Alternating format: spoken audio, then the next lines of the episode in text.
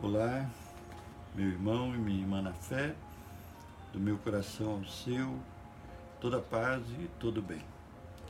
Nesse pequeno tempo em que nos reunimos para meditar um trecho da Sagrada Escritura, peçamos por intercessão da bem-aventurada Virgem Maria, Mãe da Igreja, que o Espírito Santo nos revista com sua doçura e suavidade, abra os nossos corações e nos torne dóceis à mensagem que Ele quer nos trazer. Em nome do Pai, do Filho e do Espírito Santo. Amém. Antes da gente entrar no texto que nós vamos refletir, é, eu gostaria que você tivesse em mente um trecho da primeira carta de São João, que é uma carta muito linda, que eu recomendo a leitura sempre, constantemente, a todas as pessoas, especialmente no capítulo 4, no versículo 16b, que diz assim: Deus é amor e aquele que permanece no amor permanece em Deus e Deus permanece nele. Com esse versículo, a gente pode tomar como entendimento que Deus é o centro de nossas vidas, e se Deus é o centro de nossas vidas, o amor é, o nosso, é a nossa centralidade. E, consequentemente, o pecado está na periferia da nossa existência. Se nós invertemos essa ordem, nós colocamos Deus na periferia do nosso viver e assumimos o pecado como centralidade existencial. E aí é que está o, o, grande perigo da nossa vida, do pecar. O perigo é gostar do pecado, porque esse gosto rompe a nossa aliança com o Pai e nos deixa à mercê do pior, e o pior verdadeiramente é estar afastado de Deus. Guarde esse trecho na sua memória, se você abriu sua Bíblia, da primeira carta de São João, que vai facilitar muito a nossa compreensão, que nós vamos refletir juntos.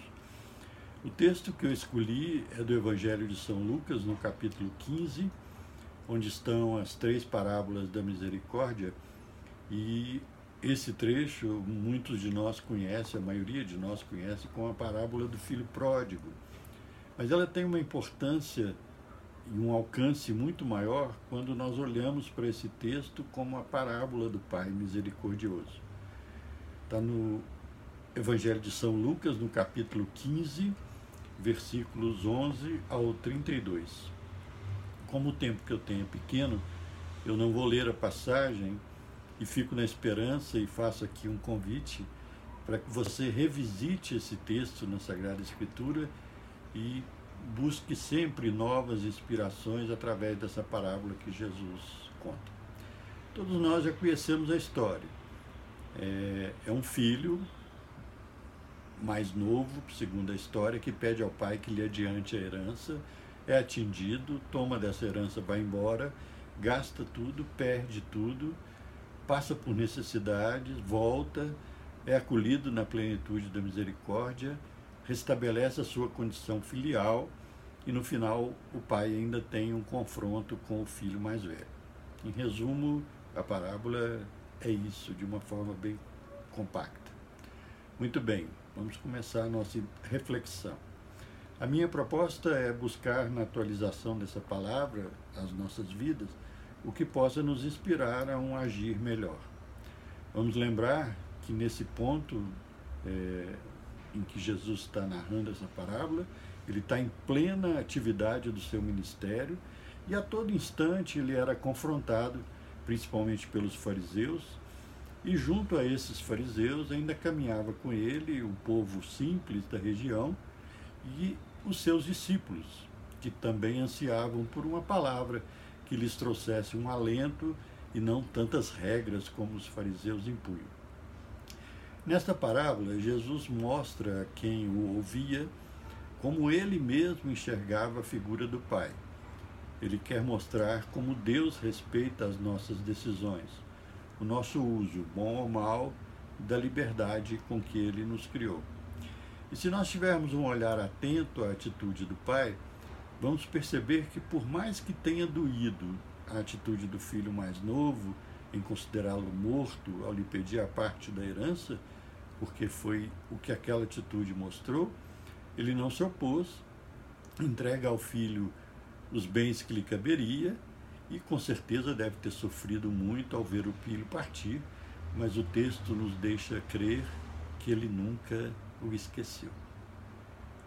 Vamos lembrar da proposta que fiz no início dessa nossa conversa, o texto da primeira carta de São João.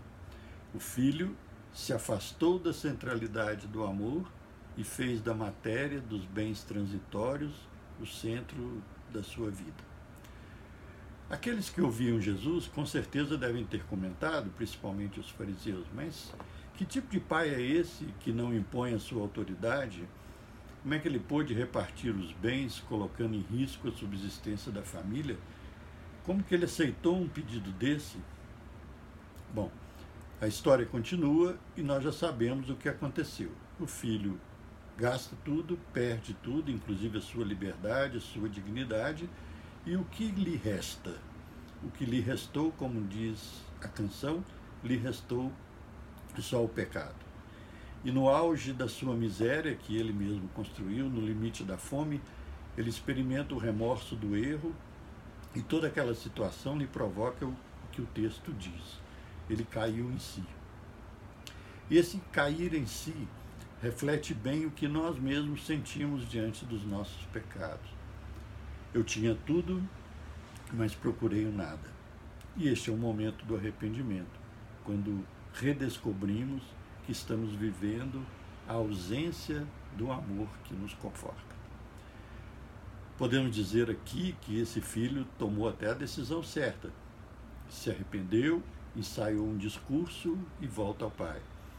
O discurso que ele ensaiou foi: Meu pai, pequei contra o céu e contra ti, já não sou digno de ser chamado teu filho, trata-me como a um dos teus empregados. Eu fico imaginando Quantas vezes ele repetiu esse discurso no caminho de volta, vivendo a dúvida se seria aceito ou se seria rejeitado. Cada um de nós, diante do nosso pecado, na busca do perdão e da reconciliação com Deus, é, não encontramos atalhos para obter o perdão. O caminho do erro que nos levou para longe de Deus, que nos afastou da centralidade do amor, ele tem que ser refeito para reparar a decisão errada e voltar à graça da misericórdia. Bom, e aí, chegando próximo da sua casa, Jesus nos surpreende mais uma vez ao falar que o Pai o esperava, o vê ao longe e toma a iniciativa de correr ao encontro do, do filho humilhado, faminto de amor e de aconchego. Abraça com ternura toda aquela miséria interrompe e nem se importa com o discurso ensaiado. Percebam, o Pai deixa a centralidade imutável do amor, da misericórdia e vai à periferia do pecado resgatar o pecador. E o que se segue, onde Jesus nos deixa um ensinamento trinitário, é de uma beleza ímpar. O Pai recompõe o Filho na dignidade, significada na melhor veste nova na liberdade, pondo-lhe sandálias aos pés, até para querer partir outra vez, se fosse o desejo dele. E refaz a aliança rompida no erro ao lhe colocar um anel no dedo e o traz para dentro de casa, para o centro do seu amor, para poder festejar.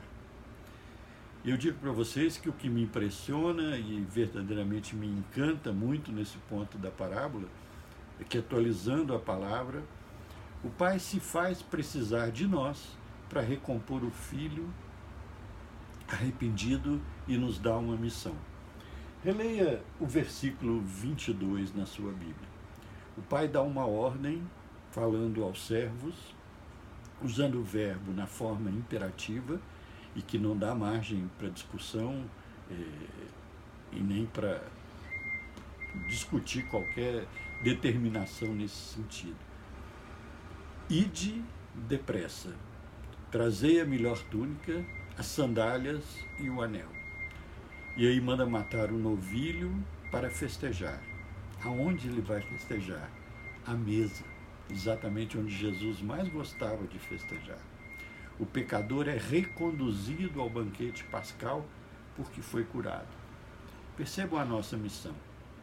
Jesus nos manda ir e ir depressa. Ele tem urgência de que cada pecador perdido na miséria do pecado, faminto de misericórdia, seja purificado e reintroduzido à sala do banquete. Pense nisso. Deus tem urgência do nosso agir. E aí vemos surgir a figura do filho mais velho, que fica indignado pela recepção dada a seu irmão, e inclusive renega essa irmandade ao dizer ao pai: Esse teu filho. Pode ver isso no versículo 30 do texto. E novamente nós vemos o amor deslocar-se da centralidade para buscar aquele que preferiu a periferia, alimentando-se de raiva e de ciúmes. O pai oferece o mesmo carinho, toma iniciativa, vai a ele, convida à sala do banquete. Não grita com ele, não lhe dá ordens, mas procura mostrar a ele a força da misericórdia e do amor presente naquela festa. A resistência do filho mais velho é a sua própria tragédia e a construção do seu pecado. Ele sempre soube cumprir mandamentos, mas nunca aprendeu a amar. Jesus não conta na parábola o que aconteceu na sequência. No entanto, o procedimento do filho mais velho nos traz uma interpelação muito importante e forte. O que que nós, que não abandonamos a casa do Pai, estamos fazendo? Estamos só assegurando a nossa sobrevivência religiosa ou estamos verdadeiramente sendo testemunhas do amor de Deus para com todos que conosco convivem? Estamos construindo pontes para levar o pecador a Deus ou levantando barreiras no nosso agir cristão? Vamos voltar ao primeiro a primeira carta de São João naquele texto que eu me referi. Deus é amor e aquele que permanece no amor permanece em Deus e Deus permanece nele. Nós precisamos assumir a nossa condição de servos e trabalhar incessantemente para atender à urgência de Deus em resgatar os que ainda vivem na humilhação e na fome, restituindo-lhes a dignidade, a liberdade e renovando a aliança com o Pai para participarmos da mesa do banquete. Eu creio que nós precisamos crescer na fé e experimentar a acolhida e a graça da misericórdia. Obrigado pelo tempo que você esteve aqui comigo, que Jesus nos abençoe pela intercessão de Maria, nossa mãe e mãe da igreja. Em nome do Pai, do Filho e do Espírito Santo.